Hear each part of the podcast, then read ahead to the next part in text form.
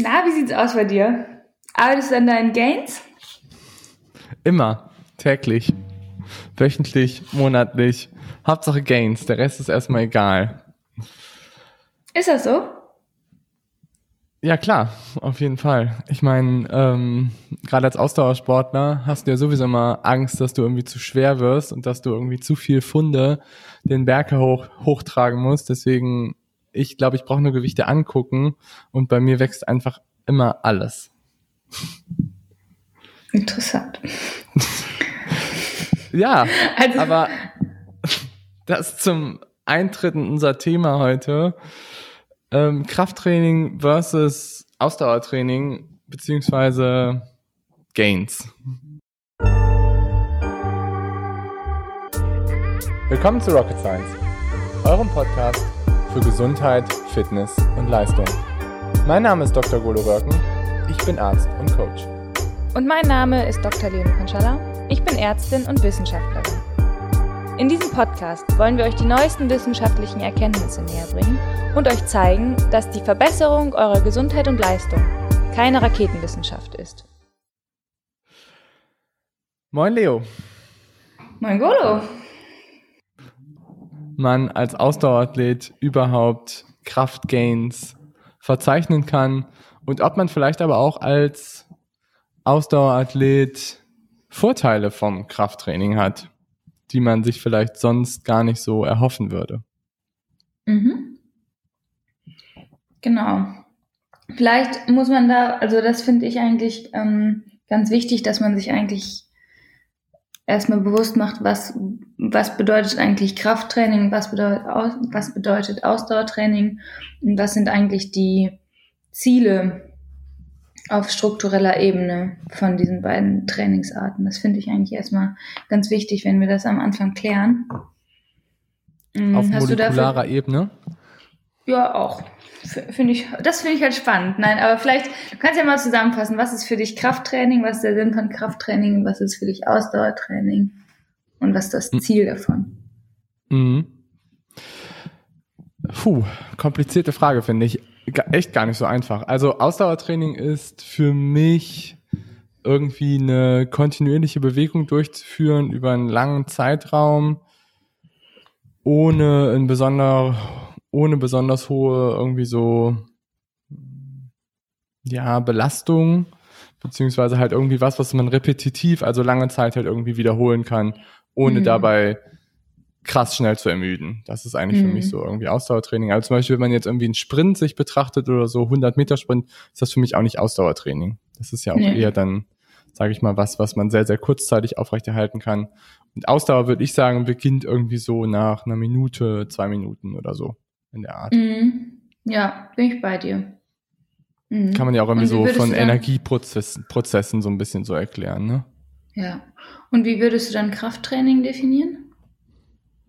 Krafttraining würde ich sagen, ist halt eine Belastung, die da drunter liegt, die man halt irgendwie kurzzeitig durchführt mit einem erhöhten Load, die auf andere Energiesysteme einfach auch nochmal Auswirkungen hat als jetzt ein Ausdauertraining. Das heißt zum mhm. Beispiel, wenn man jetzt, vielleicht nicht 6, 20, 30 Wiederholungen macht, ähm, bei einem gewissen Gewicht hat das einfach einen anderen Effekt auf unsere Energiesysteme, auf unsere Morphologie der Muskulatur, als wenn man irgendwie ein Ausdauertraining durchführt. Würdest du sagen, 30 Wiederholungen auch noch am Stück? Ja, guter Punkt. Darauf glaube ich, darüber können wir gleich nochmal diskutieren. Mhm, ja, ich glaube, da müssen wir nochmal darüber diskutieren. Da bin ich nämlich anderer Meinung. Was ich halt, also ich finde, äh, ich bin absolut d'accord mit deiner Definition, das würde ich für mich auch so definieren. Was ich nochmal ganz wichtig finde, was ich jetzt ehrlich gesagt auch in der, wieso lachst du? Weil ich immer definieren muss.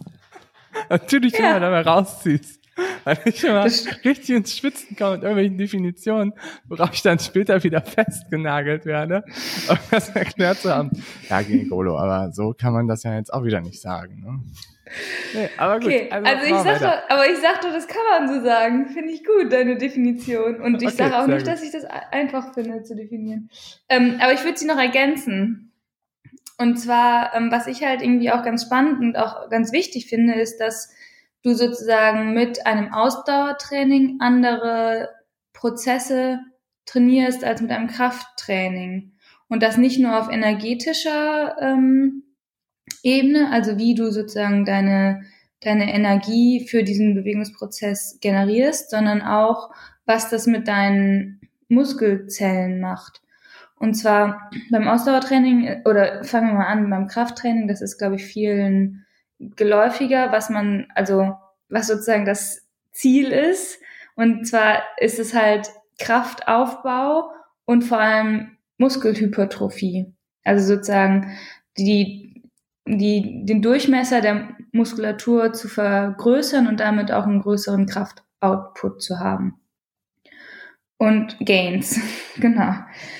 Und ähm, beim Ausdauertraining geht's halt nicht um die Muskelzellgröße per se, sondern eigentlich um die Anzahl der Mitochondrien, also unserer Zellkraftwerke. Das ist ja eigentlich das, was du beim Ausdauertraining trainierst oder äh, erarbeitest, um dann eine bessere Ermüdungsanpassung zu haben.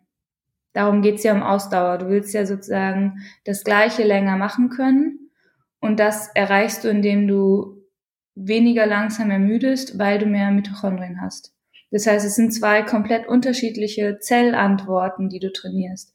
Und das muss man sich eigentlich mal vor Augen führen, finde ich, dass es halt, also dass Sport nicht gleich Sport ist. Auch nicht für unsere Zelle. Und das finde ich eigentlich ganz spannend. Und wenn man sich das überlegt, dass es eigentlich zwei komplett verschiedene Sachen sind, die in der gleichen Zelle dann ablaufen, sind ja, also geht ja letztendlich schon um Muskelzellen, dann muss man sich halt auch überlegen, was passiert denn, wenn ich jetzt beides trainiere?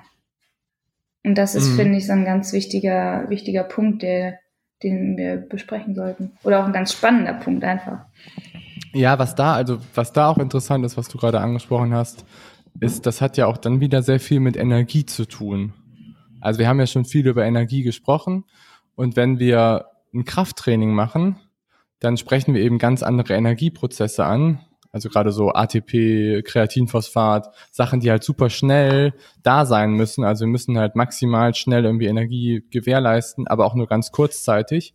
Und mhm. bei einem Ausdauertraining müssen wir halt sehr lange Energie gewährleisten und das findet halt irgendwie in den Mitochondrien statt.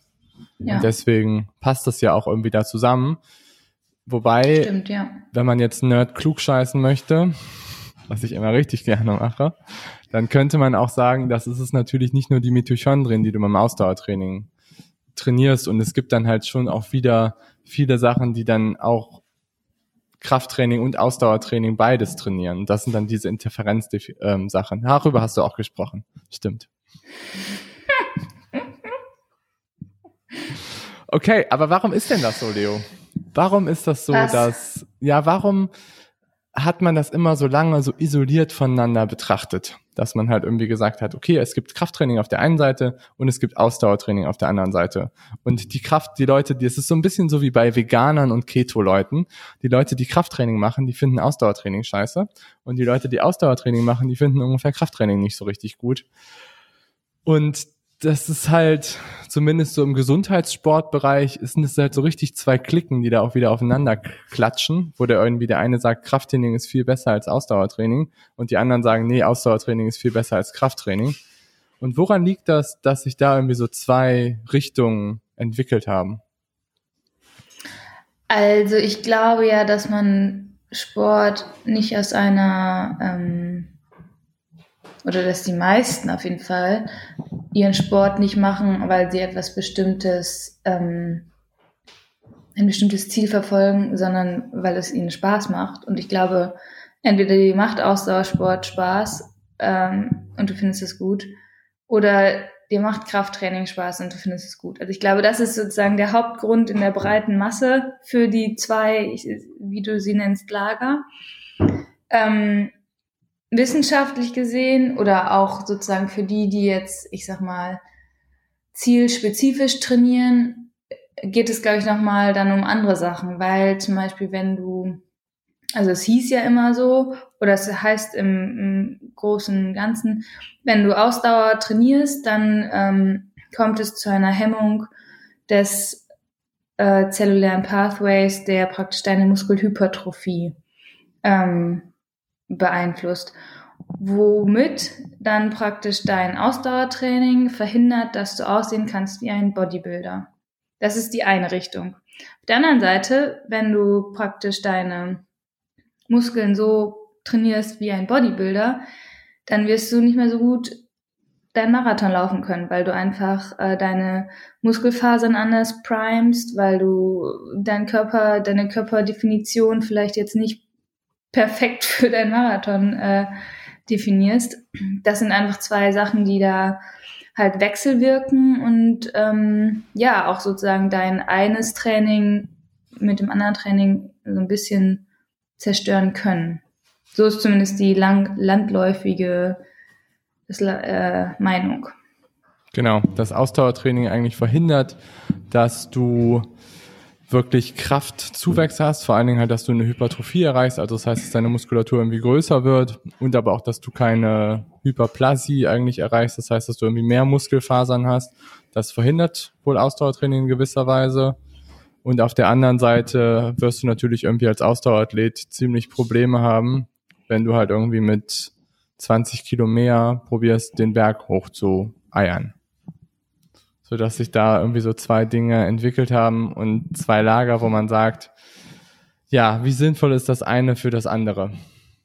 Mhm. Wie handhabst du das denn? Also, ähm, da ich ja kein großer Freund des Krafttrainings bin, einfach weil es mir keinen Spaß macht, nicht wegen der Sinnhaftigkeit, sondern einfach weil ich da irgendwie nicht so Freude dran habe, passiert diese Interferenz bei mir nicht. Muss ich ganz ehrlich sagen. Es ist ein Thema, was, also, was mich nicht so richtig, glaube ich, betrifft, weil ich es einfach nicht mache. Auf der anderen Seite habe ich dadurch natürlich auch nicht die Benefits, die das gleichzeitige Training von Kraft und Ausdauer mit sich bringt. Ähm, Genau, Aber darüber, glaube ich, sollten wir auch sprechen, oder? Ja, ja. Aber ähm, wo ich mir jetzt schon ein bisschen Gedanken darüber zu gemacht habe, ist jetzt in der langen Schwimmpause. Es ist ja schon so, dass man irgendwie, wenn man mal irgendwas Schwimmspezifisches machen wollte, irgendwie zum Zugseil gegriffen hat. Und für mich ist Zugseiltraining einfach Krafttraining. Und dann habe ich mir schon überlegt, wie viel Sinn macht das jetzt, dass ähm, zu machen, wenn ich irgendwie auch noch laufen gehen will, vielleicht sogar auch kurz davor oder danach oder am gleichen Tag oder Radfahren gehen will, was so, ich sag mal, per se eine Ausdauerbelastung ist. Und ähm, ja, vielleicht können wir da mal drüber sprechen, was da so die Studienlage ist. Du meinst von den positiven Effekten, also das ist mittlerweile, das Ganze ist halt überholt, dass man sagt, dass ähm, vor allen Dingen Krafttraining für Ausdauersportler unwichtig ist. Das ist krass überholt, wissenschaftlich, mhm. die ganze Meinung. Und da ändert sich im Moment auch sehr, sehr, sehr viel. Und ähm, wir haben ja auch irgendwie in unserem Podcast mal über andere Disziplinen gesprochen, wie zum Beispiel gerade im Rudern. Und die Ruderer haben immer schon sehr, sehr viel Krafttraining gemacht. Und auch andere Ausdauerdisziplinen, wie zum Beispiel die ganzen Skilangläufer und sonst was, haben auch immer viel mehr Athletik und Krafttraining gemacht als zum Beispiel klassischerweise die Radsportler, die fast gar kein Krafttraining irgendwie so gemacht haben, lange Zeit. Ähm, und man muss sagen, dass jetzt sehr viele Studien sehr positive Effekte zeigen für Ausdauersportler, Krafttraining halt zu integrieren. Aber ich finde, das ist jetzt ja eigentlich schon die andere Seite. Also ich finde, ich finde, also ich gebe dir absolut recht, aber ähm, okay, vielleicht ist es auch nur für mich sozusagen die andere Seite gewesen, aber ich finde, du hast jetzt einmal sozusagen deinen Effekt vom Krafttraining auf deine Ausdauerleistung, was du gerade sozusagen angetriggert hast, dass, ob das sozusagen ähm, einen Effekt hat. Oder aber, und was ja eigentlich sozusagen immer viel mehr beleuchtet wurde, was deine, dein Ausdauertraining auch mit deinem Krafttraining macht. Und dazu muss man sagen, gibt es ja auch die viel größeren Studien bezüglich ja. mTOR und AMPK. Ja, und ich finde, das sind ja schon zwei verschiedene Sachen. Ja, stimmt, das mag sein. Nur ich denke halt immer so, also ich denke halt als Ausdauersportler und auch als Coach so, ja, ich will halt vor allen Dingen meine Leute leistungsfähiger machen und will die halt irgendwie da nach vorne bringen mit ihrer Ausdauerleistung. Und letztendlich diese Hypertrophie-Gains interessieren mich halt nicht so richtig. Muss ich schon es ganz ist, aber, sagen. Ja, aber wenn du halt, wenn du dir überlegst, dass du jetzt, äh, also wir konnten jetzt irgendwie, zumindest die Hamburger konnten jetzt ein halbes Jahr nicht schwimmen. Und du willst irgendwie Schwimmen ersetzen, dann machst du Zugseiltraining. Und damit, das ist ja keine, keine Ausdauerleistung, die du da trainierst fürs Schwimmen, sondern das ist ja ein Krafttraining um sozusagen unter Wasser dann eine bessere Druckphase zum Beispiel zu haben. Das ist ja Kraft. Ob mein Arm dabei dann irgendwie einen Zentimeter mehr Umfang kriegt oder nicht, ist einmal dahingestellt. Aber ich will ja die Kraftentwicklung. Und das ist ja das, was du dir, was sozusagen immer auch diskutiert wurde, ob wenn du jetzt Kraft- und Ausdauertraining äh, kombinierst, dass du dann eigentlich dein Krafttraining sozusagen den Effekt wieder verpuffen lässt. Und dann habe ich mich halt schon gefragt, naja gut, also Zugseiltraining macht mir keinen Spaß. Wenn ich jetzt beides trainiere, dann mache ich was, was mir keinen Spaß macht und habe dann vielleicht gar keinen Effekt. Kann ich es dann nicht auch gleich lassen? Und deswegen habe ich mal geguckt, wie das ist. Okay, aber dann hau raus. Also dann müssen wir erstmal anfangen mit Kraft, Krafttraining. Also es gibt ja, weißt du, wenn wir jetzt irgendwie Krafttraining sprechen, Krafttraining ist ja nicht Krafttraining. Ist ja genauso, als wenn du sagen würdest, Hit, Lit, mit, alles Ausdauertraining, alles das gleiche. Mhm. Ja, ja, okay, ja, das stimmt. Das stimmt, aber sozusagen ähm, klassisches Krafttraining ist ja sozusagen hohe Gewichte, wenige Wiederholungen, also sozusagen Sets also, bis maximal zehn Wiederholungen. Wäre wär also jetzt klassisches so richtig klassisches Hypertrophie-Training. Genau. Klar. Drei, vier Sätze, das, acht bis zwölf Wiederholungen. Genau. Lange Pause. Richtig. Okay. Das ist sozusagen das klassische Krafttraining. Kriege ich mit meinem Zugseil, na gut, so schlecht wie ich darin bin, kriege ich damit auch äh, das hin, mich maximal auszubelasten. Aber ähm, ich sag mal, was ich halt daran spannender finde, ist, wann machst du das? Weil wenn du jetzt Krafttraining machst, dann ist, glaube ich, halt, also, oder war meine Frage, ist sozusagen der Zeitpunkt halt relevant oder nicht?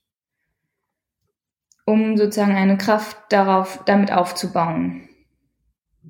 Und das ähm, ist halt letztendlich relativ viel diskutiert worden. Letzt, also auch, da gab es auch eigentlich nochmal so ein Paradigmenshift, weil eigentlich hieß es ja immer, naja, wenn du es unbedingt also kombinieren willst oder musst, weil du halt irgendwie mehrere Sessions hast, dann solltest du sozusagen erst Krafttraining machen und dann Ausdauertraining und nicht andersrum.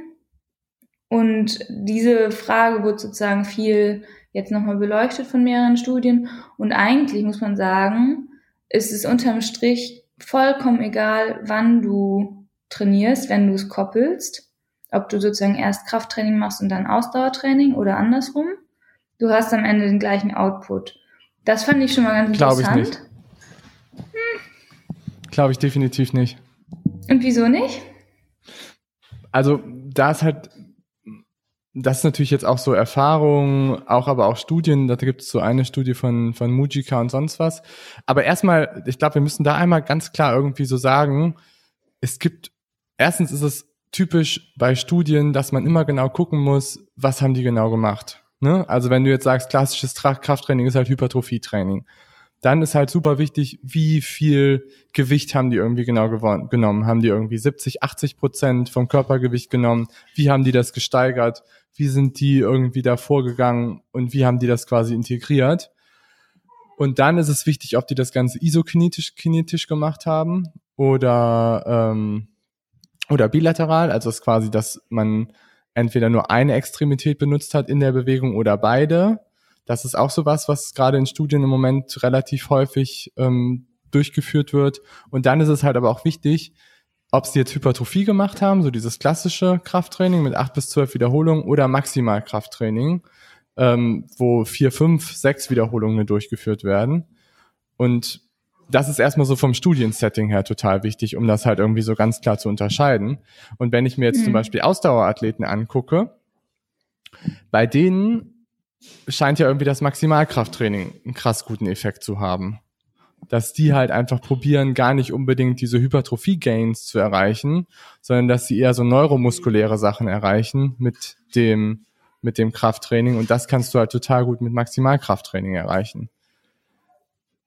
Aber Maximalkrafttraining kannst du nicht einfach so einbauen ins Training und dann fertig ist, sondern das musst du halt auch genauso aufgebaut haben wie andere Trainingsformen auch. Also du kannst nicht einfach jemandem sagen, okay, wir machen jetzt einfach Maximalkrafttraining vier, fünf Wochen lang und du hast irgendwie gar keine Krafttrainingsvorbereitung sonst wie gemacht, dann kannst du das nicht einbauen. Weißt Gut, aber das, das ist ja, das sind auch alles, alles gute Einwände von dir. Aber äh, das sind ja auch Leute, die solche Studien designen, die solche Einwände auch stellen können. Und ich habe tatsächlich ein paar ganz gute gefunden. Oder fand ich ganz gute. Also zum Beispiel äh, Thomas Lundberg hat eine Studie vorgestellt. Ähm, da wurde sozusagen ähm, isometrisch praktisch bei den gleichen Probanden ähm, getestet. Linkes Bein hat zwölf Wochen lang äh, Ausdauer und Resistance-Training gemacht und rechtes Bein hat sozusagen nur das Ausdauertraining mitgemacht. Und das finde ich ist schon absolut was, was man auch als eine gute Studie, als ein gutes mhm. Studiensetting übernehmen kann. Und klar, da gibt es Einschränkungen, ähm, auch bezüglich, wie du schon sagst, Trainingsstatus und sozusagen Vorerfahrung und auch sozusagen, ob man schon trainiert ist oder nicht ähm, und Dauer der Intervention und, und, und, das ist alles wichtig, gebe ich dir absolut recht. Aber wenn du über einen Kamm scherst und dir auch gute Meta-Analysen durchliest, wo halt genau das praktisch auch beleuchtet wird, siehst du halt, dass bei Leuten, die gut trainiert sind, für mindestens zwölf Wochen äh, Resistance oder, oder äh, Krafttraining in äh, ihr Training mit einbauen ob jetzt vor oder nach deinen ähm, Ausdauerbelastungen, ist der Output, der gemessene Output derselbe. Es ist sozusagen egal für den Zeitpunkt, ob du es vorher oder nachher machst, wenn du es koppelst. Aber klar ist immer noch, wenn du sozusagen die Möglichkeit hast, dein Krafttraining von deinem Ausdauertraining zu separieren, für mindestens sechs Stunden ist dein Output noch größer. Aber also diese. Also, das heißt, sagst du jetzt, also erstens, ich kenne die Studie kenne ich auch.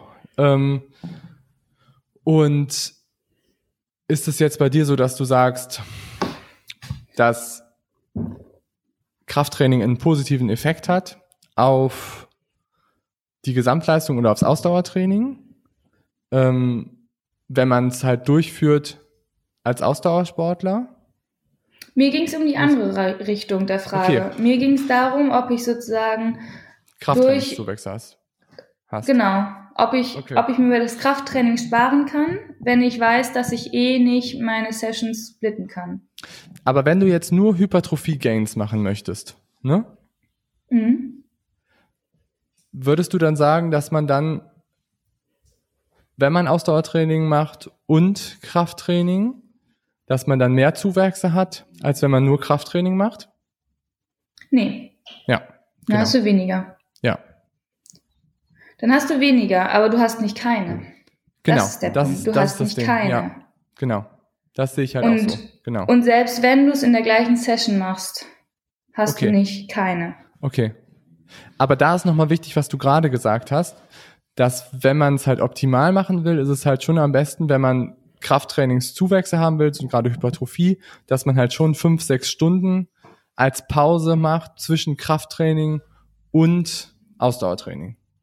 Mindestens. Ne? Und dass man auch ja. dann das Krafttraining gut gefühlt machen sollte und möglichst auch irgendwie mit mTOR-Aktivierung. Das heißt schön irgendwie Zucker und Quark essen. Ja, kennst du noch, die kleinen Bodybuilder, die irgendwie ihre kleinen Quarktöpfchen, Magerquarktöpfchen und dann einmal Marmelade reingetan haben. Ja, mTOR-Aktivierung. Das ist lecker. Kann ich mir vorstellen. Okay, aber da sind wir ja dann d'accord. Das ist doch gut. Da sind wir d'accord, ja.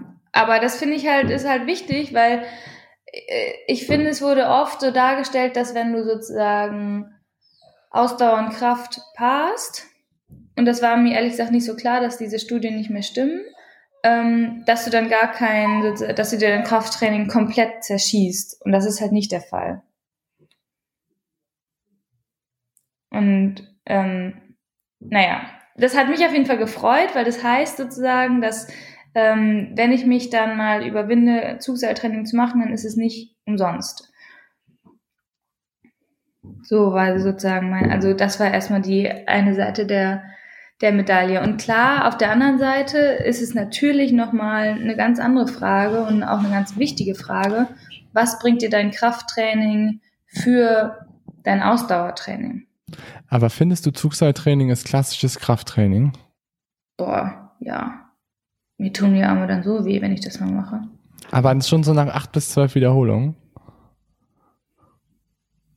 Ja, ich mache meistens 15. Okay. Also klar, das ist sozusagen nicht mehr reines Hypertrophie-Training, aber es ist jetzt nicht Ausdauertraining. Mhm. Für mich okay. zumindest nicht. Ja. Ja, ähm, genau. Also ich finde es immer super wichtig, dass man halt sich wirklich anguckt, was will man erreichen mit dem Krafttraining. Und jetzt so beim Zugseiltraining, ähm, ich finde das ganz gut, aber ich sehe das auch ein bisschen kritisch. Also ich glaube nicht, dass das ähm, total spezifisch ist für die Schwimmbewegung. Ja, aber besser als gar nicht schwimmen. Okay, Deal. Also das, ich sage das jetzt so, ne? ich habe es leider auch echt nicht regelmäßig gemacht, aber trotzdem besser als gar nichts. Ja, aber zum Beispiel, ich würde sagen, ein richtig gutes Athletiktraining ist mindestens genauso wichtig wie Zugseiltraining. Ja, mit Sicherheit. Es gibt ja auch so Studien, dass zum Beispiel deine Rumpfmuskulatur äh, oder deine Rumpfkraft, sage ich mal, ähm, korreliert mit der Geschwindigkeit, die du schwimmen kannst. Und das ist ja jetzt nichts, was du dem Zugseil trainierst. Genau. Und das finde ich halt auch total wichtig beim ähm, Krafttraining, dass man sich halt sagt, es gibt halt irgendwie die direkt vortriebserzeugenden Muskelgruppen, irgendwie also gerade mhm. so unsere Extremitäten, dass man die halt mit Krafttraining, mit spezifischem Krafttraining trainieren kann. Und das andere ist aber Athletiktraining, was ich auch eher zum Krafttraining zählen würde, wo du halt einfach, sage ich mal, die Grundvoraussetzungen schaffst, dass du halt überhaupt ein gutes Krafttraining durchführen kannst. Mhm, definitiv, stimme ich dir, stimme ich dir zu. Wenn du jetzt im Fitnessstudio. Ja, also teilweise im Fitnessstudio, das ist jetzt auch schon wieder ein bisschen lange, länger her. Aber wenn du manchmal dann die Leute siehst, wie die eine Kniebeuge machen oder auch wie die dann ein Kreuzheben durchführen, das ist echt gruselig. Das ist echt übel. Wieso? Erzähl mal. Ja, also ich würde mal sagen, also gerade alle Übungen, die Freihanteln haben, ne? also die halt irgendwie Langhanteln ähm, benutzen, die, wo du eine komplexe Bewegung durchführen musst. Das sind gerade viele Übungen auch so aus dem CrossFit ähm, oder halt Kreuzheben, ähm, Kniebeuge, olympisches Heben. Das sind alles Bewegungen, die sind kompliziert, nicht ganz einfach durchzuführen. Und viele Leute packen sich da halt die übelsten Gewichte drauf und haben halt überhaupt nicht die Rumpfkraft, um das Ganze halt irgendwie eigentlich gut zu bewegen. Und du siehst einfach, wie der Rumpf kollabiert, sie das aber irgendwie stemmen und das kann definitiv nicht gesund sein und nicht gut sein. Also das ist dann auch wieder so die andere Form, wo es definitiv nicht so gut funktioniert. Ja. Traurig. Ja. Ja, echt übel. Nee, okay, aber sollen wir dann zur anderen Seite gucken? Ja, gucken wir zur anderen Seite. Du wolltest ja schon die ganze Zeit darüber reden, dann fang mal an. ja, ja, also es gibt, da sind in der letzten Zeit auch relativ viele Studien zugelaufen. Es gibt einerseits einen ganz guten, ähm, eine ganz gute Zusammenfassung von, von Schumann und Hackney. Die haben auch so ein Buch darüber geschrieben, über konkurrierende Effekte vom Krafttraining zum, zum Ausdauertraining. Und da wurde halt. Da kann man jetzt ja auch mal, kann man jetzt ja auch mal Werbung machen, weil Schumann ist tatsächlich mal ein deutscher Wissenschaftler in dem Bereich. Ja. Finde ich, kann man schon mal hervorheben. Hatte ich Unterricht bei. Echt? Mhm. Oh, cool. Ja, Moritz, ist echt, echt gut, muss ich sagen. War echt gut. Ja, glaube ich. Aber, also, eigentlich sind ja da die Skandinavier echt wirklich, wirklich führend im Moment. man muss natürlich auch zugeben, dass er, glaube ich, ich weiß gar nicht, seine Doktorarbeit oder so, ich weiß gar nicht welchen Teil, aber irgendwas hat er ja auch in Skandinavien gemacht, ne? Mhm. Ja, ja. Ich glaube in Finnland, oder? oder? Weiß ich nicht. Ich weiß nicht mehr so genau. genau. Naja, okay. Aber ähm, auf jeden Fall in dem, in dem Review geht's halt viel darum, wie man das eigentlich gut einbauen kann, ähm, das Krafttraining, um halt die optimalen Effekte dabei rauszuziehen für sein Ausdauertraining. Und im Vorhinein wird halt schon ganz klar gesagt, dass gut durchgeführtes Krafttraining halt einen sehr guten, einen sehr krassen Effekt hat auf die Ausdauerleistung. Ne? Das mhm. ist schon wichtig, das Ganze festzuhalten. Mhm.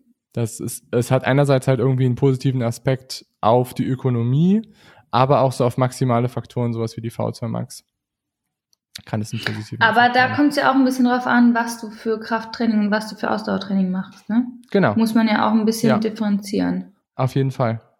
Ja, genau. Und das, das ist halt auch das, in der letzten Zeit sind halt viele Studien gelaufen halt zum Maximalkrafttraining bei Ausdauerathleten. Das heißt nicht mehr diese klassischen acht bis zwölf Wiederholungen, sondern eher so vier bis sechs mit sehr hohen Gewichten. Und ähm, die zeigen eigentlich auch sehr gute Effekte auf die Ausdauerleistungsfähigkeit, wenn man es gut durchführt.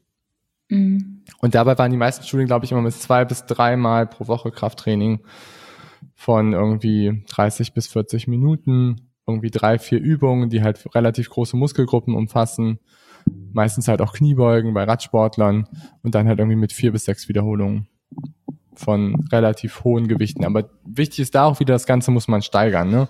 Man kann nicht sofort irgendwie sagen, ich fange jetzt direkt mit 100, 120 Prozent an Körpergewicht, tiefe Kniebeuge oder so eine Art. Das wäre definitiv fatal. Und man muss natürlich auch sagen, dass du diese positiven Effekte vom Krafttraining auf dein Ausdauertraining erst bei mindestens sechs Wochen Training hast. Mindestens sechs Wochen. Okay, ja. Mhm. Also wenn ich jetzt eine Woche lang mal Krafttraining mache, weil ich irgendwie nächste Woche einen Wettkampf habe, hilft einem das nicht. Ja, ja. Und da finde ich auch, da wir letzte Woche auch darüber gesprochen haben, ich finde es auch wichtig, das zu sagen, wann man das einbauen sollte. Also es macht auch wiederum nicht so viel Sinn, jetzt mit einer krassen Krafttrainingsintervention vier, fünf Wochen vor dem Wettkampf halt anzufangen. Das ist halt auch etwas. Das heißt, wann muss, würdest du das empfehlen einzubauen?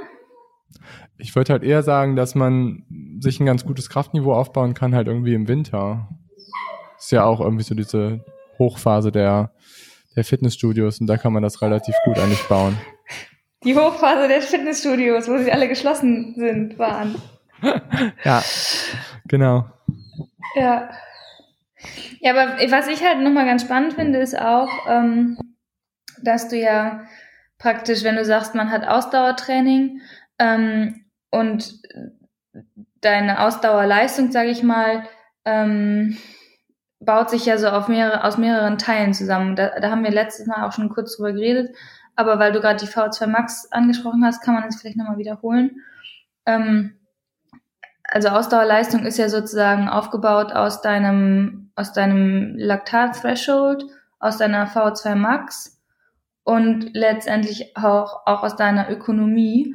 Und ich glaube halt, dass sozusagen in verschiedenen, sozusagen verschiedenes Krafttraining kann da verschiedene Bereiche von dieser Ausdauerleistung ansprechen und dadurch das insgesamte Output, äh, deinen insgesamten Output ver verbessern.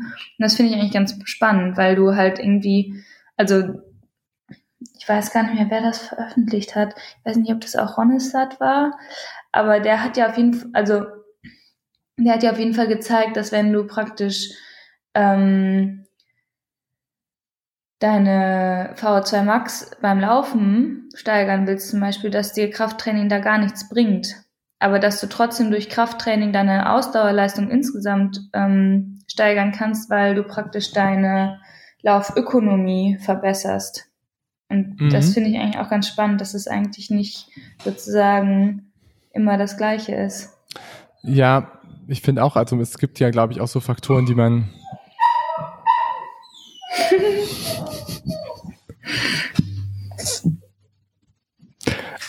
ich glaube, es gibt halt so Faktoren, die man die man gut messen kann als Wissenschaftler. Sowas wie V2 Max ist halt so ein, ja, eiermilchlegende Vollmilchsau, das ist halt super einfach zu messen und gut zu machen. Und sowas wie Ökonomie oder sonst was ist halt wie immer ein bisschen schwieriger, das Ganze zu messen. Mhm, und ähm, von dem her sind da immer viele Wissenschaftler auch dann, ja, warte mal eben, ich muss mal eben hier einmal jemanden beschäftigen. Mhm.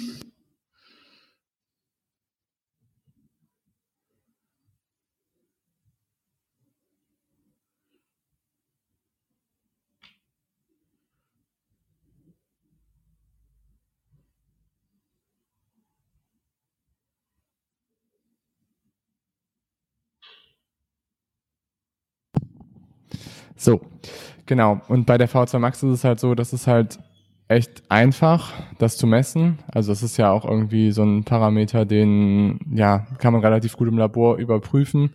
Und das ist halt bei so Ökonomiefaktoren und sowas halt anders und ähm, deutlich schwieriger, das halt irgendwie damit halt auch irgendwie dann so zu erfassen. Ja, das stimmt natürlich. Nichtsdestotrotz, wenn du halt so Studien hast, die zeigen, du hast ähm, du hast jetzt zum Beispiel sowohl entweder ähm, Maximalkrafttraining oder explosives Training gemacht ähm, und deine V2 Max bleibt gleich, aber trotzdem hast du bei deiner bei einer bestimmten Geschwindigkeit den gleichen Sauerstoffverbrauch. Das heißt ja eigentlich, dass deine Ökonomie besser geworden ist. Und dann damit insgesamt halt auch deine Ausdauerleistung. Das finde ich schon, schon spannend. Ja, total. Und das ist ja nicht, das ist ja, das sind ja keine Einzelstudien. Also ich weiß, nee. dass es eine, eine von ähm, Johnston gibt, das war sozusagen der erste, der das so beschrieben hat. Und das ist ja auch eigentlich dann letztendlich immer wieder bestätigt worden. Ja, das glaube ich. Ich meine nur damit, dass manchmal, glaube ich, wird in Studien halt das gar nicht gemessen und trotzdem hast du halt einen positiven Effekt. Das ist Ach ja manchmal so ein bisschen, weißt du, das ist ja auch mhm. manchmal so ein bisschen so, das ist manchmal auch schwierig bei ähm, in der Sportwissenschaft, dass du, du hast vielleicht so die Intuition oder ist, du hast halt so das Gefühl, es hat sich halt irgendwie was verbessert. Die Leute fühlen mhm. sich vielleicht auch besser und sagen halt irgendwie so, pass auf, ich habe mich halt irgendwie, ich fühle mich viel besser, aber bei den Werten kam einfach noch nicht so richtig viel bei raus. Das mhm. ist manchmal halt schon schwierig, das so richtig so zu erfassen. Einfach auch. Und ja. ähm, da ist halt, da ist halt auch so, da gibt es zum Beispiel auch so eine Studie von ähm, Pavolaiden, das ist so eine relativ bekannte, die hat auch so ähm, plyometrisches Training beim Laufen untersucht. Die kennst du vielleicht auch. Und da kam halt dann eine Bestzeitverbesserung auf fünf Kilometer zustande, halt nur durch so neuromuskuläre Sachen und sonst was. Aber so maximale Parameter haben sich dabei auch nicht besonders verändert. Nee, genau. Zum Beispiel, die hatten ja, also in der Studie haben die auch ganz klar gezeigt, es gab keine Verbesserung der V2 Max. Und deswegen ist es ja auch sozusagen so, dass du rückschließen kannst, dass sich deine Ökonomie verbessert hat, weil deine 5 Kilometer Zeit ist besser, auch signifikant besser. Deine V2 Max ist aber gleich geblieben. Deine, äh, deine Laktat-Threshold ist vielleicht minimal gestiegen oder teilweise gleich geblieben. Da gibt's ja verschiedene ähm, Studien tatsächlich. Aber wenn deine Zeit insgesamt schneller ist, dann ist deine Ökonomie ja besser, würde ich sagen. Und das finde ich passt auch ganz cool zu der Studie von zum Beispiel von Ronnenstadt, der gezeigt hat, ähm, wenn zum Beispiel Fahrradfahrer entweder nur Endurance Training, also Ausdauertraining machen oder Ausdauer und ähm, äh, Maximalkrafttraining, dass sie praktisch auch nach einer langen Ausdauerbelastung noch maximale Werte treten können. Und ja, erklär mal die Studie von Ronnestad, weil das ist echt auch, finde ich, voll interessant, was der gemacht hat. Oh, ich hoffe, ich kriege das jetzt noch gut zusammen. Aber was der ja sozusagen untersucht hat, ist, oder was eigentlich, ich finde die Fragestellung mega cool eigentlich, weil sie ist halt richtig Anwender äh, gesteuert. Also wenn man sich jetzt vorstellt, zum Beispiel Tour de France oder Giro d'Italia, was, was auch immer, die Fahrradfahrer fahren halt mehrere Stunden in einem Ausdauerbereich, der halt irgendwie, ich sag mal, eine Ermüdung produziert, ähm, eine Ausdauerleistung produziert, aber keine ich sag mal, jetzt keine Maximalkräfte benötigt und dann am Ende müssen sie sprinten.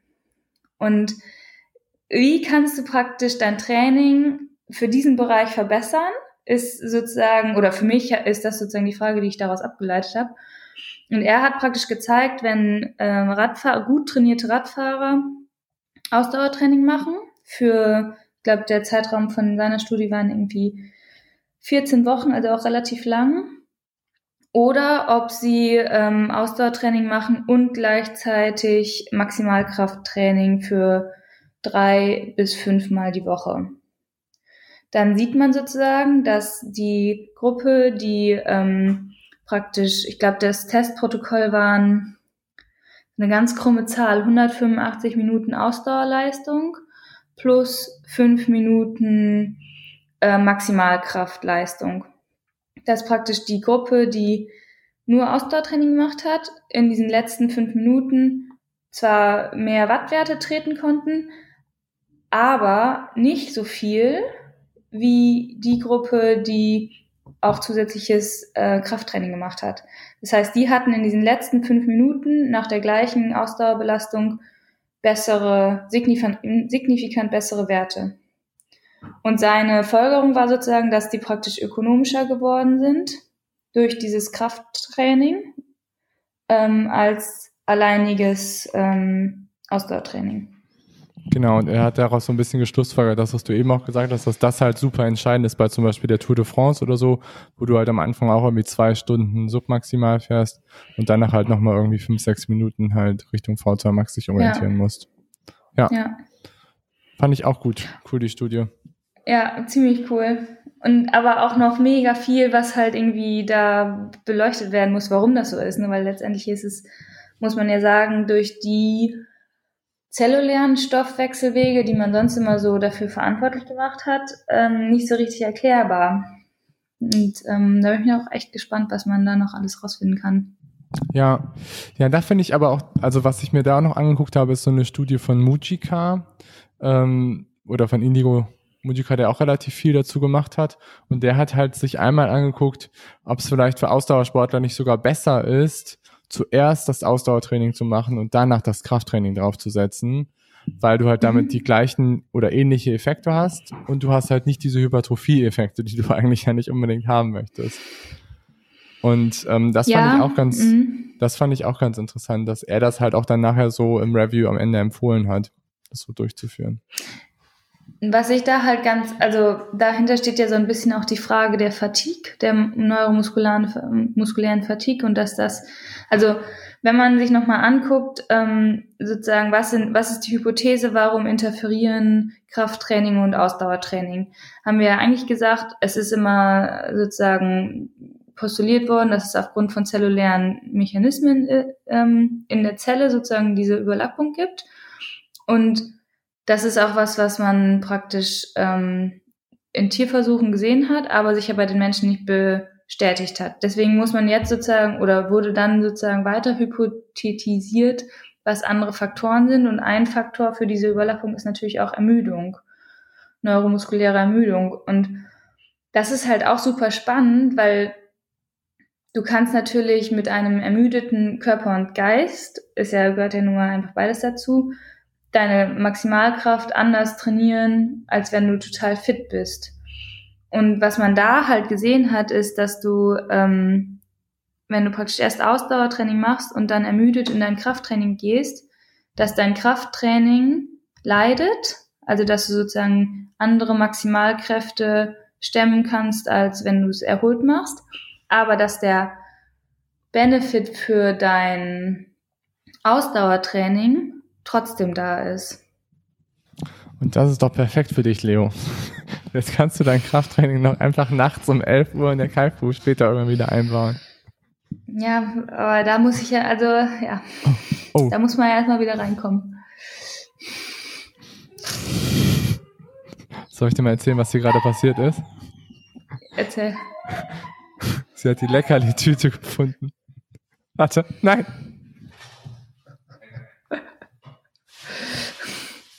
Kolo macht jetzt wahrscheinlich auch Krafttraining, indem er versucht, dem Babyhund die Leckerli-Tüte zu entreißen. Ja, das ist definitiv Krafttraining. Das ist sehr, sehr, das ist kognitive und motorische Fatigue. Ja. Ja, aber das finde ich halt auch super interessant, dass man halt ähm, das auch so einsetzen kann. Und eigentlich finde ich das auch relativ gut für Ausdauersportler, so zu machen, weil man auch meistens natürlich immer auch als Ausdauersportler mehr Bock hat auf Ausdauer. Ist ja natürlich mhm. irgendwie auch so. Und deswegen wäre es für mich auch nie eine Option gewesen, irgendwie jetzt morgens als allererstes ins Krafttraining zu gehen. Das wäre halt mhm. irgendwie, finde ich, so pff, schwierig. Und weil ich bei mir dann auch immer irgendwie noch das Gefühl hatte, dass ich dann krasse Gains erzeuge, habe ich das dann eh sein gelassen. Ja. Es gibt ja. natürlich auch, ähm, also es gibt natürlich auch noch einen guten Grund, dass man erst Krafttraining macht und dann ähm, seine Ausdauer. Und zwar, das ist einfach die, die muskuläre Aktivierung. Wenn jemand sozusagen morgens aufsteht, aus dem Bett fällt und irgendwie sich erstmal gar nicht äh, in der Lage fühlt zu bewegen, dann macht es, glaube ich, schon Sinn, erstmal mit so Sachen wie äh, einer Aktivierung, plyometrischen Übungen und sowas langsam anzufangen, bevor du irgendwie dann ähm, in dein Ausdauertraining startest, weil du einfach deine Beweglichkeit, deine Mobility in dem Sinne, nicht deine Kraft sozusagen verbessert hast. Mhm. Das wäre für mich ja. so der einzige Grund, warum, ja. sowas, warum man sowas morgens machen sollte. Ja, ja, okay. Ja, ja, ja.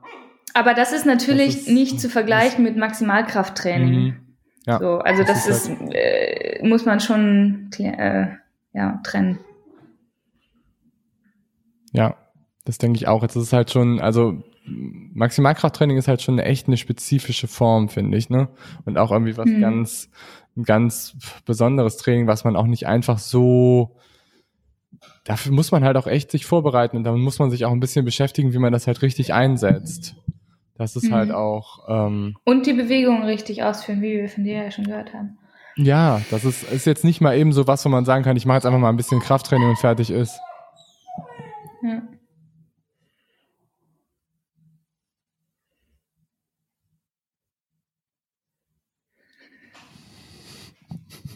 Hört man das doll eigentlich?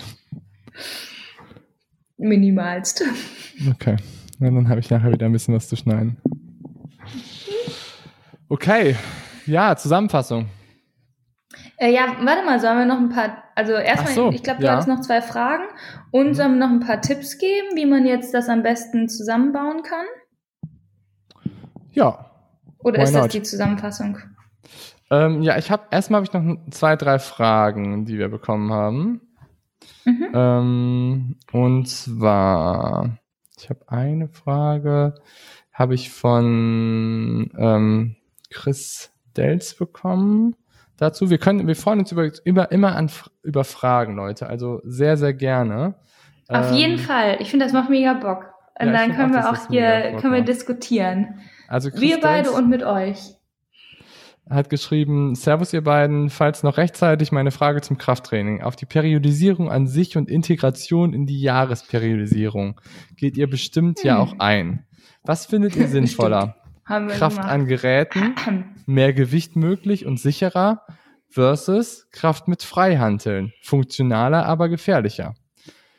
Mein Beispiel, nachdem ich in Vergangenheit viel an Geräten trainiert habe und letzter zeigt nur noch frei und viel Athletik da habe ich doch sicherlich an Muskelmasse verloren und dadurch an Gewicht. Frage ist jetzt, ist das gut oder schlecht? Okay. Also ich habe dazu eine ganz persönliche Meinung, die kann ich ja erstmal kundtun und dann kannst du das wissenschaftlich übernehmen. Schieß Persönlich, los. ich, ja, danke. Äh, pers persönlich finde ich Krafttraining an Geräten ganz furchtbar. Ähm, und deswegen würde ich, wenn ich das machen, also, na, sagen wir es mal so, ich, ich nehme mir vor, irgendwann mal wirklich Krafttraining zu machen und dann würde ich es auf jeden Fall ohne Geräte machen, weil A, es viel mehr Spaß macht und B, ich sehe es als viel funktioneller an, weil du einfach viel mehr Muskelketten bearbeitest als einzelne isolierte Muskelgruppen. Und wann benutzt man mal eine isolierte Muskelgruppe? Du machst halt, du, jede Bewegung ist ja eine Kette. Und warum sollte man das dann nicht auch trainieren? Und ich finde auch diese, das, was du auch immer damit bei hast, ist ja so Stabilität und Balance, was du einfach an deinen, an den Geräten nicht, also ja ausschaltest praktisch und ignorieren kannst. Ich finde, das sind halt auch ganz, ganz wichtige Sachen für, für den Alltag und auch für die Ausdauerleistung, die Gold wert sind. Ja, sehe ich. Also es gibt ja einen Hersteller von Kraftgeräten oder ein äh, Fitnessstudio, was immer so sehr rückenaffin, das kennen vielleicht die einen oder anderen. Ähm, mhm. bla bla bla Training heißen die. Und die machen nur mhm. Training an Geräten, eine Bewegung, ein einziger Drehwinkel ähm, am Gelenk und nichts anderes. Und das ist das rückenschonendste Training der ganzen Welt. Halte ich sehr kritisch und sehe ich auch nicht so, weil da könnt ihr auch nochmal den Podcast zu hören mit David zu neuromuskulärem Training, weil die Bewegungen, die wir durchführen im Alltag, sind nie irgendwie äh, an einem Drehscharnier irgendwie, dass wir nur eine Bewegung machen. Wir haben ja irgendwie ganz viele Muskelketten, was du auch beschrieben hast, und wir haben letztendlich sehr komplexe Bewegungen, wo viele Muskelgruppen auch so dran beteiligt sind. Und deswegen finde ich, ist Kraft an Geräten eher so ein Reha-Training. Das heißt irgendwie, wenn du aus der Verletzung kommst, das heißt irgendwie, wenn du ähm, vielleicht auch noch nicht möglich, dir es möglich ist, dass du an Freihandeln trainierst, dass du halt ähm, komplexere Bewegungen durchführst, dann mag das sicherlich sinnvoll sein und damit kann man auch was aufbauen. Ich würde damit aber nicht so sehr spezifisch arbeiten und ich finde einfach, dass jetzt so der typische, das typische Beispiel tiefe Kniebeuge oder Beinpresse finde ich die tiefe Kniebeuge, wenn man sie später kann und es gut umsetzen kann, viel, viel besser. Weil du da halt auch dadurch, dass du einfach funktioneller arbeitest, hast du auch einen viel besseren Output auf deine Sehnen, auf deine Mobility, auf deine Beweglichkeit, anstatt halt nur irgendwie, wenn du eine einfache Beinpresse gehst und irgendwie isoliert, weiß ich nicht, 100 Grad einstellst und dann halt irgendwie Gas gibst. Das finde ich irgendwie nicht so richtig dolle. Hm, ja, definitiv. Deswegen sehe ich es ähnlich wie du. Man muss, wie ja. gesagt, man muss das halt gut funktionell umsetzen können. Ne? Das ist halt auch dann wieder das andere. Das ist auch dann wieder so ein Ego-Ding, was man sagen muss. Das betrifft dann vor allen Dingen auch wieder viele ähm, Männer, die einfach dann ihre Kniebeuge äh, definitiv schon mit 50, 60 Kilo starten und dann sich nach oben leveln, obwohl sie erstmal so mit 20, 30 Kilo die Bewegung lernen sollten oder halt nur mit Stange arbeiten. Das reicht am Anfang mhm. vollkommen. Einfach um, um das halt sich zu erarbeiten, so ein gewisses Niveau und nicht direkt halt irgendwie schon ja, maximal Krafttraining zu machen. Die Stange ist ja auch schon richtig schwer, oder? Sind das nicht auch schon irgendwie so 20, 25 Kilo? Ja, es gibt verschiedene, also so 10 bis 20, ne? Ach so. Leo hat immer 80 drauf. ja, genau. Auf jeden Fall.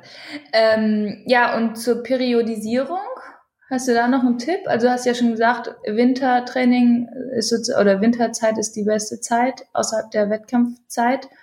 Und wenn ich das jetzt sozusagen über ein, wie, wie, wie gestalte ich dann das letzte, das letzte Dreiviertel des Jahres außer des Winters bezüglich des Krafttrainings?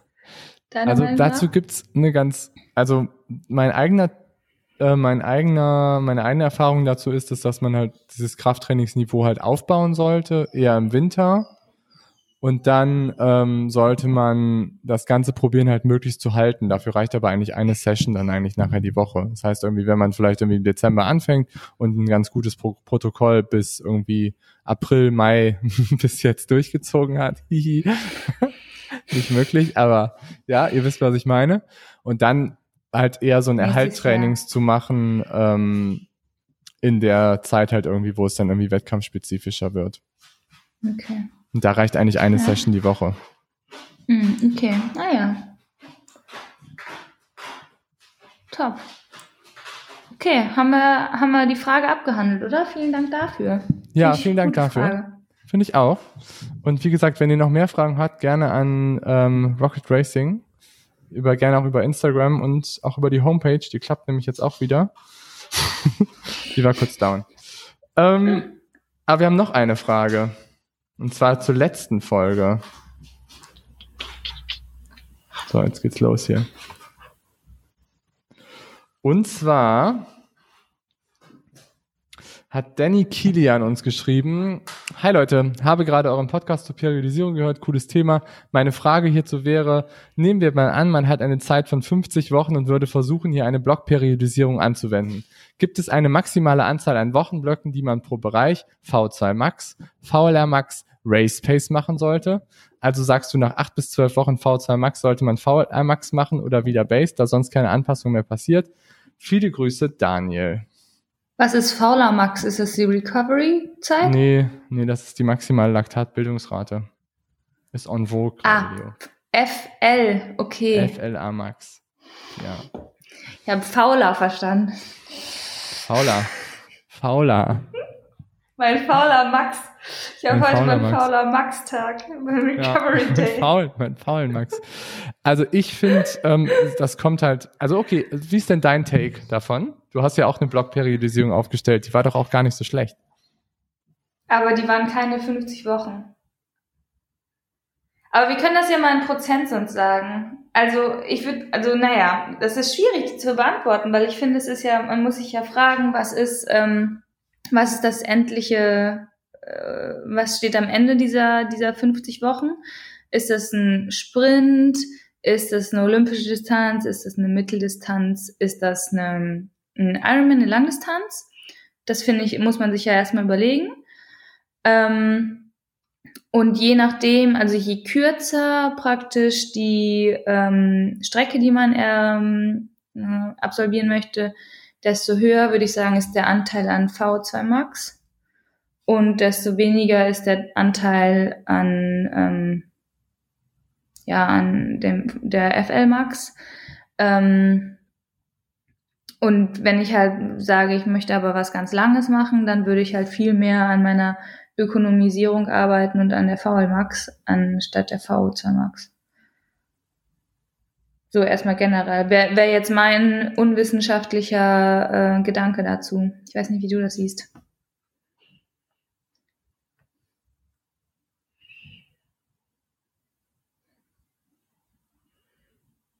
Kolos abgelenkt, Wilma fordert ihn hart. Ich habe mir ja gesagt, Hundepapa zu sein ist nicht so leicht. Aber okay. mir wurde ja nicht gedacht, oh, da ist wer Süßes im Bild. Ja, aber mein Take ähm, auf dieses Gebiet ist, dass letztendlich ist Triathlon eine krasse Ausdauerleistung. Also ich bin V2 Max ist super wichtig, keine Frage, gar keine Frage. Aber V2 Max auch durch YouTube, durch Podcast, durch sonst was wird viel zu viel Beachtung immer zugeschenkt.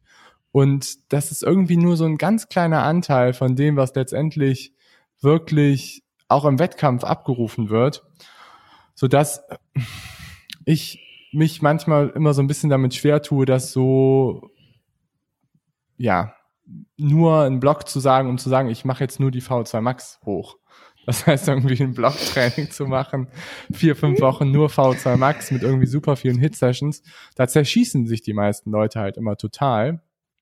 Und ähm, ich finde deswegen ist eher sinnvoll, dass man vielleicht je nachdem, wenn man irgendwie als Anfänger ist, es vielleicht auch mal klassisch probiert und irgendwie erstmal nur Bass macht. Und wenn man vielleicht ein bisschen fortgeschrittener ist, mal mit einem bisschen periodisierten Programm arbeitet, um auch ein bisschen V2 Max einzubauen. Und wenn man halt irgendwie sehr fortgeschritten ist, dann kann man auch vielleicht mal eine Blockperiodisierung machen, wenn man jetzt irgendwie von Hitblöcken spricht. Ähm, aber ich finde halt, dass man es nicht so pauschal sagen kann, pass auf, jetzt mach irgendwie acht Wochen nur V2 Max Arbeit oder ähm, vier Wochen nur Base oder das kann man schon am ehesten sagen oder also das heißt dann irgendwie VLR Max runter. Ich finde es immer schwierig, das so pauschal zu beantworten, ehrlich gesagt. Dass man sagt, wenn man jetzt mhm. irgendwie eine 50 Wochen ähm, Programm hat, dann machst du so und so viel so, so und so viel so, so und so viel so. Das ist immer eine individuelle Abwägung. Wenn jetzt der eine mhm. zum Beispiel sich natürlich irgendwie vorstellt mit einer VLA Max, die halt super, super hoch ist, das heißt, dass du sehr, sehr viel Laktat in kurzer Zeit irgendwie produzierst und dir damit halt irgendwie deinen Stoffwechsel kaputt machst. Für so jemanden kann es total sinnvoll sein, auch mal drei Monate nur Base zu machen und mit ein ganz, ganz bisschen nur V zur Max, um das halt zu, zu erreichen. Und dann hast du irgendwie andere Leute, die vielleicht eine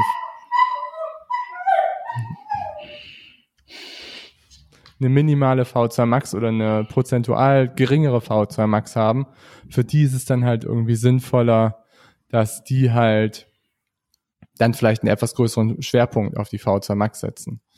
Aber ich merke im Moment, dass sich immer mehr Athleten bei uns vorstellen, die mit Blockperiodisierung, krassesten Polarisationsprogrammen, Swift-Trainingsplänen, sonst was vorstellen. Darüber wollten wir eigentlich auch noch sprechen. Ähm, die einfach total ausgebrannt sind und die halt sich nur noch um Hit kümmern. Und das ist halt irgendwie definitiv nicht das Ziel des Ganzen. Deswegen, ich würde immer einen Base-Schwerpunkt generell setzen und dann halt ein bisschen Hit und V2 Max dazu. Hm, ja, guter Punkt. Okay. Das Einzige, was mir dazu noch ja. einfällt, passend zu unserem Thema heute ist, wenn du nur Hit-Training machst, dann hast du die geringsten Auswirkungen auf deine Hypertrophie.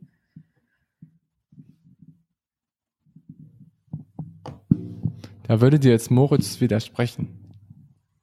Darüber haben wir nämlich voll im Kurs, Moritz Schumann, darüber haben wir voll im Kurs diskutiert damals. Ich habe es auch nicht so ganz verstanden, seine Argumentation. Aber er meinte, dass wenn du halt irgendwie relativ viel Krafttraining machst und Hit und mit, dass der Effekt wohl besser wäre, als wenn du es halt irgendwie so low, low, low machst. Ja. Genau, das meine ich auch. Ich, war, ich muss mal gucken, wo ich das gelesen habe. Aber ähm, ich meine, dass du sozusagen, wenn du viel, also sozusagen wenn mal angenommen, du machst irgendwie drei Ausdauersessions die Woche und zwei Krafttrainings äh, die Woche, Woche, wenn du sozusagen dann noch dein Ausdauertraining vornehmlich im Hit machst, dann hast du praktisch die geringsten ähm, Interferenzen, die, die geringsten Interferenzen auf deine Hypertrophie. Okay. Wenn Hypertrophie dein Ziel ist. Würde ich aber und trotzdem nicht empfehlen. Weil, Nee, ich auch nicht. Aber äh, also es hört sich nach einem Himmelfahrtskommando an, meiner Meinung nach. Aber ich meine, äh, der Grund, warum das so ist, lass mich nur gucken, ob ich das mir irgendwo aufgeschrieben habe. Ich meine, der Grund war, dass du praktisch ähm, eine höhere, genau, du hast sozusagen eine höhere ähm, Nee, ich krieg's nicht mehr zusammen. Also Hit-Training. Du hast, ich, eine höhere An Ansprechen von deinem kardiovaskulären System und weniger vom neuronalen, was aber eigentlich keinen Sinn macht. Und dann hast du sozusagen eine andere Fatigue. Hit sagt man ja, setzt auch einen krassen mechanischen Reiz auf die Muskulatur. Mhm. Und, ähm, was ja eigentlich so, für das Neuronale sprechen würde, muss man sagen. Ja. Aber so mTOR-Regulationsmechanismen sind ja auch stark abhängig jetzt von Sauerstoffradikalen, sind auch abhängig von Laktat. Und wenn du da halt eine Akkumulation hast, dann hast du ja eher mehr mTOR-Anpassung, aber du hast auch mehr AMPK-Anpassung. Also von dem her ist es wahrscheinlich doch auch ein bisschen Interferenz, aber vielleicht weniger als beim reinen Ausdauertraining. Aber trotzdem ist es ein Himmelfahrtskommando. Ja. Und das ist ja auch das, wenn wir darauf wieder zu sprechen kommen, was beim Cross-Training zum Beispiel häufig passiert. Die machen dann halt irgendwie Stimmt, zwei, dreimal die Woche. genau das, ne? Genau. Die machen dann nämlich zwei, dreimal die Woche Cross-Training und dann noch ein bisschen Cardio, Knallgas, Hit. Das ist kein Wunder. Die gehen alle kaputt. Hm. Oh, oh, oh. Sport-Burnout. Weißt du, wer jetzt auch kaputt ist? Wilma. Yes. Sie hat einmal den kompletten Raum abgerissen und jetzt ist sie kaputt am Ende des Podcasts. Great. Ja, ist doch gut. Ist auch gut. Ja. Okay, dann können wir jetzt nochmal zusammenfassen, wie man am besten das Ganze zusammen oder warum und wieso, wie man das Ganze am besten zusammen trainieren kann, oder? Hau rein, Leo. Arsch. okay, also wir halten erstmal fest. Krafttraining ist gut für deine Ausdauerleistung. Äh, das ist ja das, was uns am allermeisten äh, interessiert. Ähm, und zwar kannst du sozusagen durch Maximalkrafttraining oder exklusives Training praktisch verschiedene Bereiche deiner Ausdauerleistung verbessern.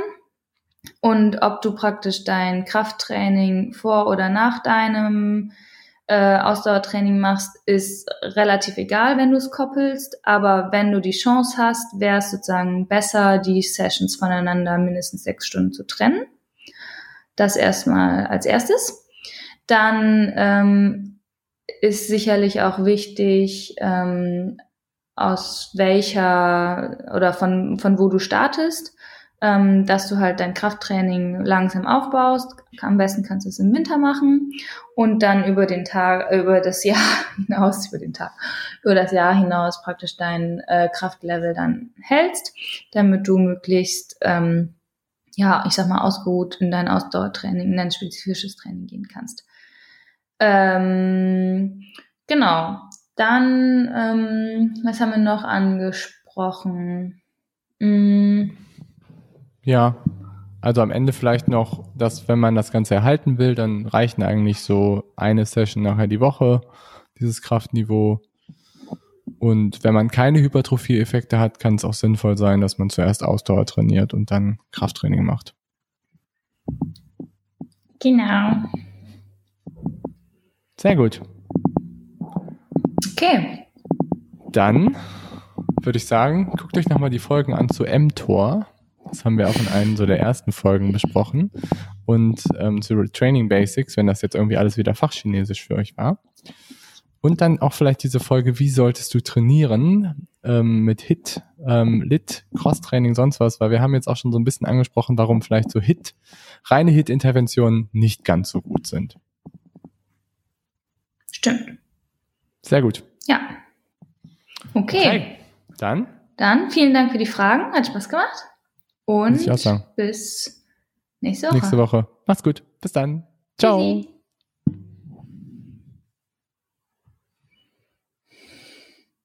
Guck mal. Eine Minute vor zwölf.